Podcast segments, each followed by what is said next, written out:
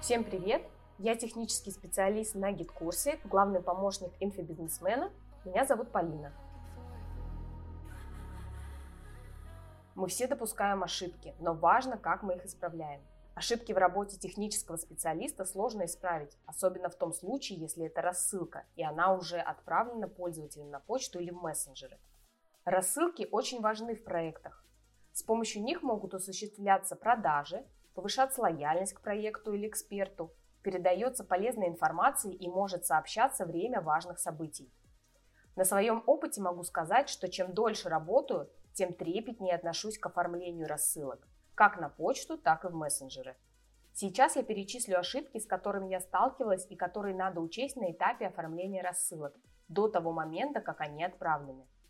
В кнопках обязательно должны стоять ссылки на нужные ресурсы, например, продающий лендинг или на страницу регистрации на вебинар. После составления текста я рекомендую проверить его на типографе. Он нужен для правильного переноса предлогов и делает так, чтобы сверстанный текст хорошо смотрелся в окне браузера на любых устройствах.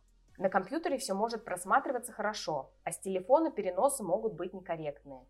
И также типограф позволяет убрать лишние пробелы. Еще нужно учитывать следующее – корректно прописывать ссылки и если они вшиваются в текст, проверять их открываемость. Еще необходимо обращать внимание на отображение смайликов в тексте.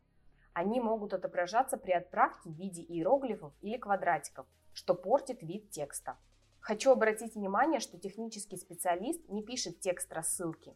Но если я вижу нестыковки в тексте или орфографические и пунктуационные ошибки, я обязательно об этом сообщу тому, кто мне дал задание на рассылку и уточню, все ли так, как должно быть.